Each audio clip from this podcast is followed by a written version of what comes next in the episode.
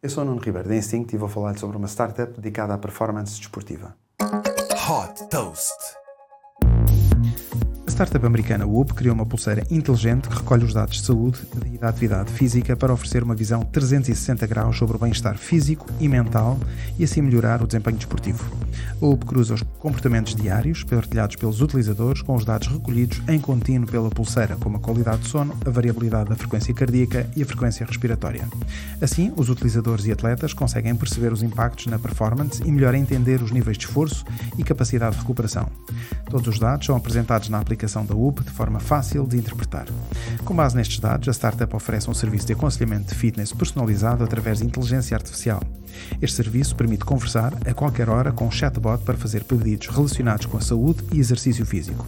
Por exemplo, perguntar por que nos sentimos cansados, pedir um plano de treino personalizado e ajustado a cada dia, receitas para melhorar a alimentação ou sugestões para dormir melhor.